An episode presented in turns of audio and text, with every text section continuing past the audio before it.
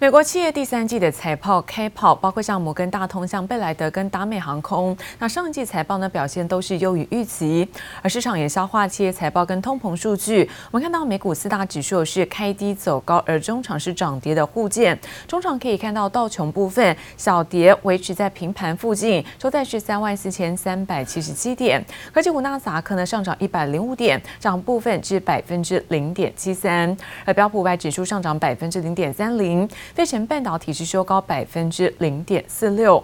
再来看到呢是欧洲的相关消息，英国在八月份 GDP 成长是百分之六点九，是优于预期；而德国九月的消费者物价指数终值是年升百分之四点一，这个通膨表现是符合预期。而在企业财报方面，软体大厂呢，那么思爱普等等财报表现不错，也抵消了跌势。我们看到在银行股下挫，但是科技股反弹，也推升欧股主要指数是开低走高。而中场德国部分上涨是百分之零点六八。而法国涨幅则是在百分之零点七五。It's a jar with the word transitory written on it. Over the past few months, this has become something of a swear word to my staff and me. Say the word transitory, and you have to put a dollar in the jar.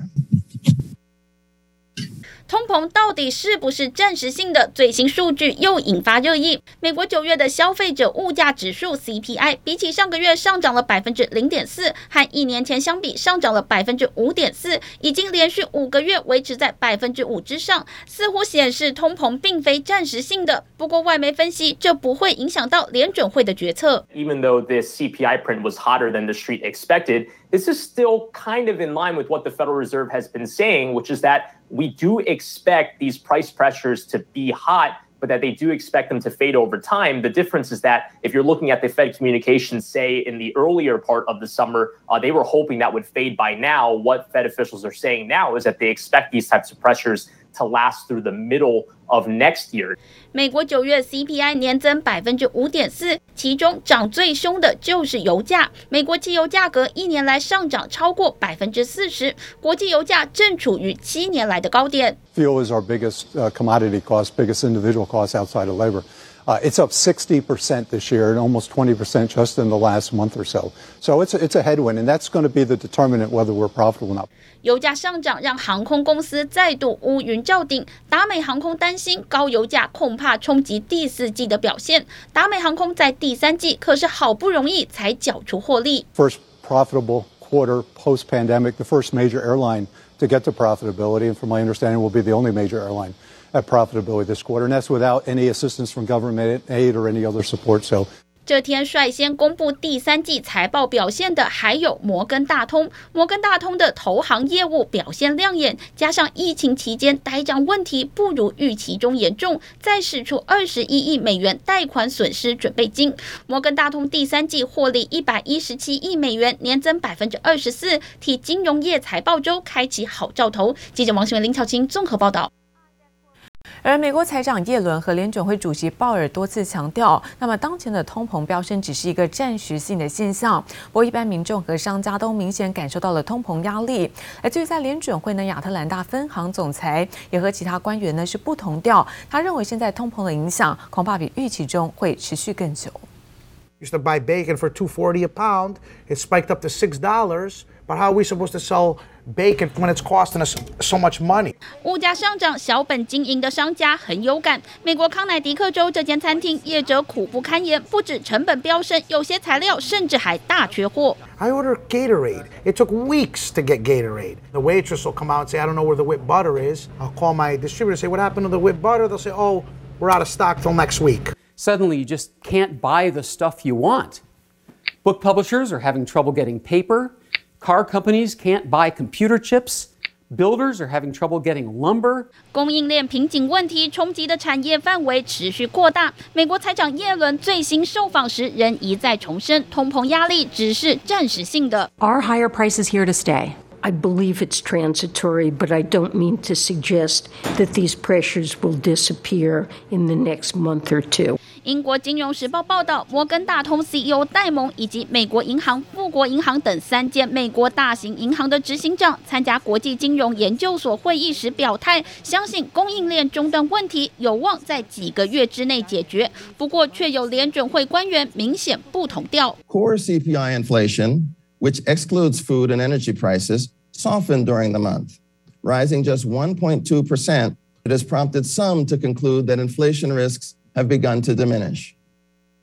Not me. It is becoming increasingly clear that the feature of this episode that has animated price pressures, mainly the intense and widespread supply chain disruptions, will not be brief. 联准会亚特兰大分行总裁波斯提克认为，通膨现象会一路延烧到明年，甚至更久。他支持联准会从十一月开始缩减购债。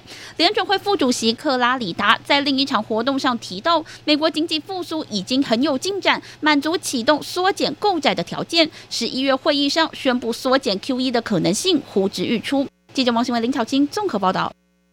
而距离红海科技日呢，剩不到一个礼拜的时间，除了看到三款的电动车外观造型已经抢先曝光之外，最新传出的这个红海创办人郭台铭，他今年会以在神秘嘉宾的身份，那么亲自开着电动车来做登场，除了展示对于在科技日的重视，也要用行动来力挺自家新品。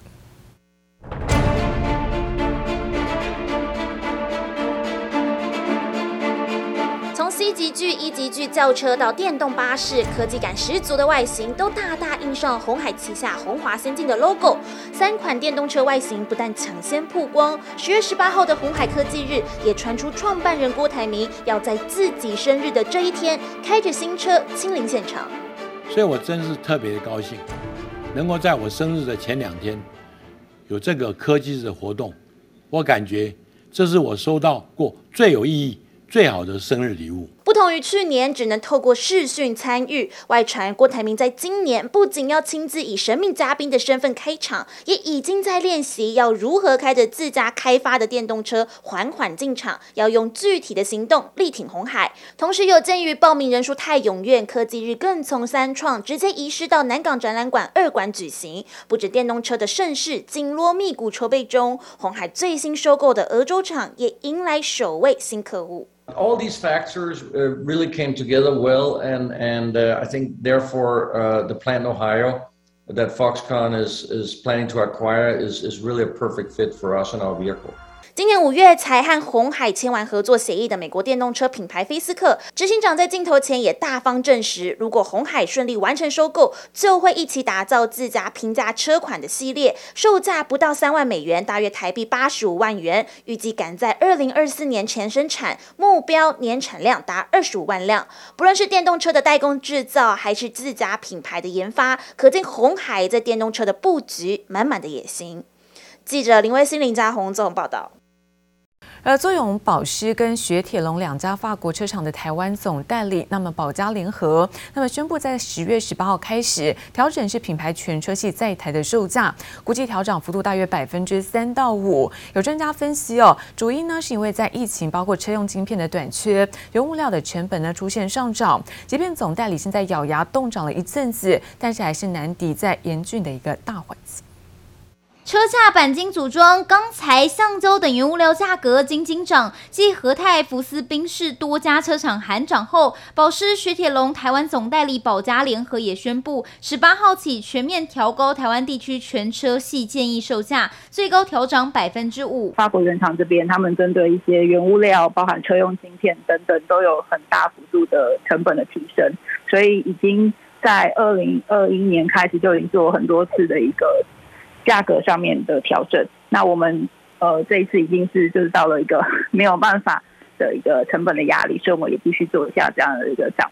保嘉联合表示，如果未来相关原物料供应仍无法满足需求，对整体汽车制造产生更严重的影响，将不排除再次调整新车售价的可能性。不只是保嘉联合哦，从今年这个宾士发表了新的这个 C 系列的这个车价，甚至哦这个到目前我们可以看到，陆陆续续新年式的这个欧规的这个车款，甚至到年底这个日系的车款哦，因为应该都会哦一一系列陆续来反映所谓这个原物料调整的这个。情形，就今年整个这个台湾车市的状况来看哦，应该还是有机会至少跟去年持平，甚至微幅的这个成长。纵观今年九月新车挂牌数冲上四点一万辆，月增率达百分之二十四点一。龙头厂和泰车九月营收下滑超过双位数，中华车月减也超过三成。不过范德永业及裕日车销售回温，看好整体车市表现。专家分析，尽管疫情在五月重创内需，但台股、国际股市表现持续去支撑国内经济。尽管车价出现上涨压力，各大车厂也将进入第四季最后冲刺年终目标。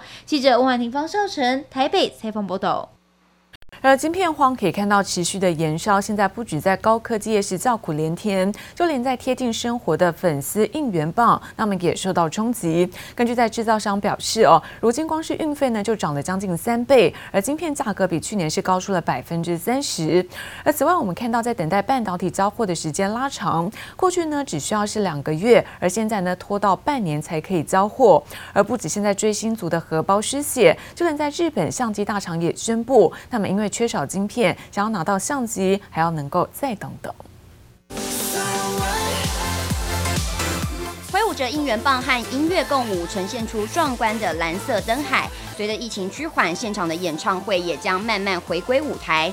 不过歌迷要注意了，想要挥着荧光棒尽情摇摆，恐怕变得困难。因为今年延烧全球的晶片荒，不只是汽车和半导体等高科技产业叫苦连天，就连贴近日常的粉丝小配件也供不应求。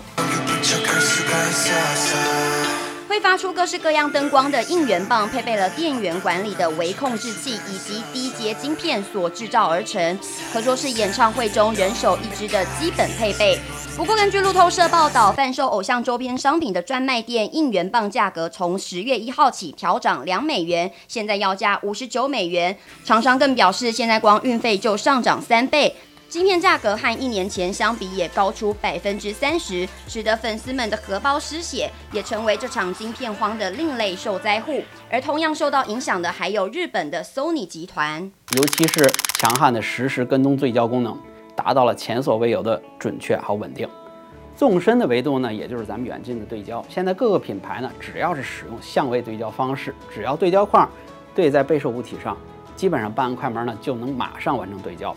相机镜头精准对焦，画面清晰可见，但受到全球半导体供应短缺等问题，Sony 在日本的官方网站公告表示，零组件调度出现延迟，而部分的产品包括 Alpha 数位单眼相机、Alpha 专属镜头以及专业的摄影器材等，出货需要花费较长的时间。而 Sony 对此也致上歉意，并且承诺用最大的努力缩短交期。全球晶片荒冲击各产业，民众也只能期盼尽快得到缓解。记者陈香婷、熊如喜台北采访报道。而半导体的工程师如果和救命的医师联手，能够激荡出什么样的火花，可能会颠覆您的想象。下面这个，我们看到新的科技是把微小的纳米的晶片放在眼球里面，可以帮助呢，因为在眼睛病变失去视力的人。另外看到利用在 AI，那么专门检测 IC 晶片缺陷的一个影像分析机器，还可以能够应用在人体的癌症检查，能够帮助医生揪出难搞的癌细胞。当医学遇上半导体，激荡出的火花令人无法想象。奈米的晶片就快能够植入人体，这家台湾公司正在研发 AI 人工晶片视网膜。我们刚刚看到那眼睛的运作，事实上跟电子的运作是很相似的，所以你可以是用电子的这个呃的方式去控制那些 channel 的 on and off。人们重度使用三 C 电子产品，引发眼睛病变、失明风险。未来要靠人工视网膜来解决，在眼球里植入晶片，再戴上这副眼镜，可以无线充电。目前准备进入人体试验阶段。从整个晶片的 IC 设计，然后到里面的 AI 影像处理技术，然后呃无线通讯的整个系统设计，然后还有就是材料科学、晶片制造。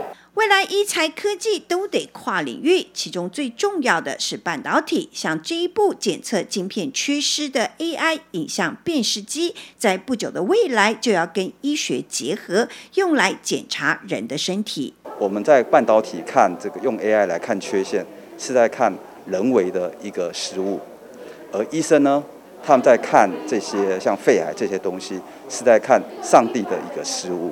好，所以基本上核心技术是一样，但我们看的领域是不一样。